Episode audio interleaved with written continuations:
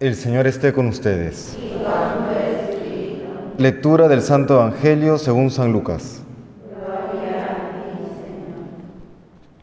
En aquel tiempo entró Jesús en una aldea y una mujer llamada Marta lo recibió en su casa.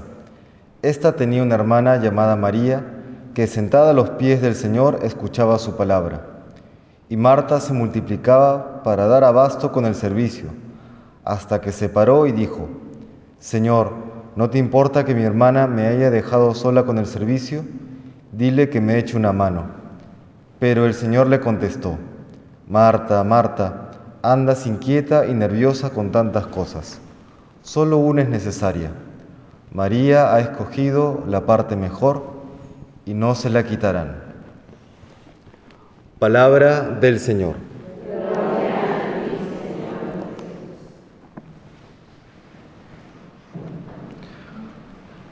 Algo importantísimo en la vida en general y en la vida cristiana en particular es la distinción entre lo que es esencial y lo que es secundario o accidental.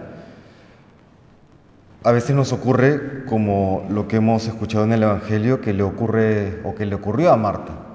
¿Estaba preocupada por cosas importantes? Sí, por supuesto que sí, como es el servicio, atender al Señor y atender a los demás invitados o a los demás presentes. ¿Era lo fundamental, lo esencial, lo más importante? Pues no. no. Lo mismo nos ocurre a veces en la vida. Nos centramos en sí en cosas eh, importantes, pero no la más importante o no la más prioritaria. Y esto puede llevarnos luego a malestares como esta, eh, no hacer esta distinción le llevó a un malestar a Marta. ¿Cuál es lo esencial en la vida? ¿Qué es lo más importante? ¿Qué es aquello que, aunque hay muchas cosas que hacer, hoy en específico me pide el Señor?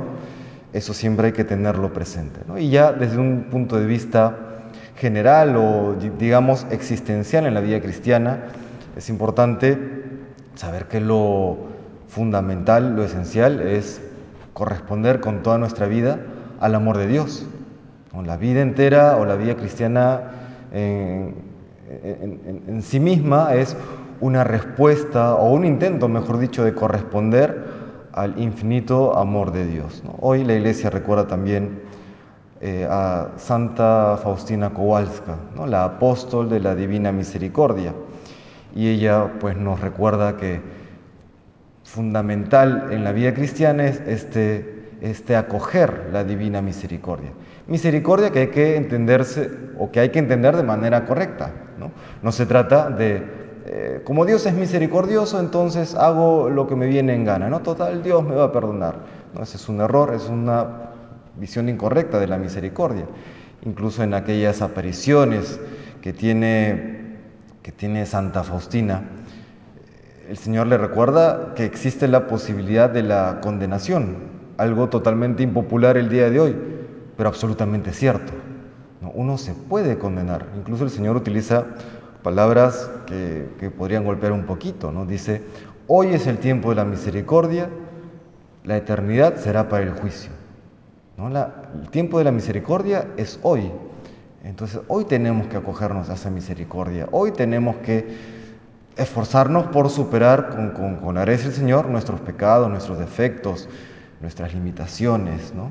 Hoy es el tiempo de la misericordia, esa misericordia, este acoger la misericordia de Dios es parte fundamental de nuestra vida cristiana hoy porque aún estamos en ese camino a la santidad. El día que lleguemos al cielo, pues ya, Dios mediante, ¿no? Eh, la realidad cambiará, ya será ese contemplar cara a cara a Dios, ese disfrutar, ese, eh, ese gozo eterno ya en su presencia.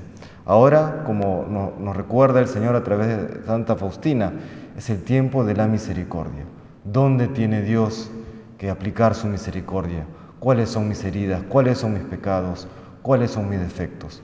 Pues le pedimos hoy al Señor que nos conceda esa lucidez para distinguiendo siempre lo esencial de lo accesorio, saber acogernos a la misericordia del Señor y esforzarnos así por alcanzar la santidad.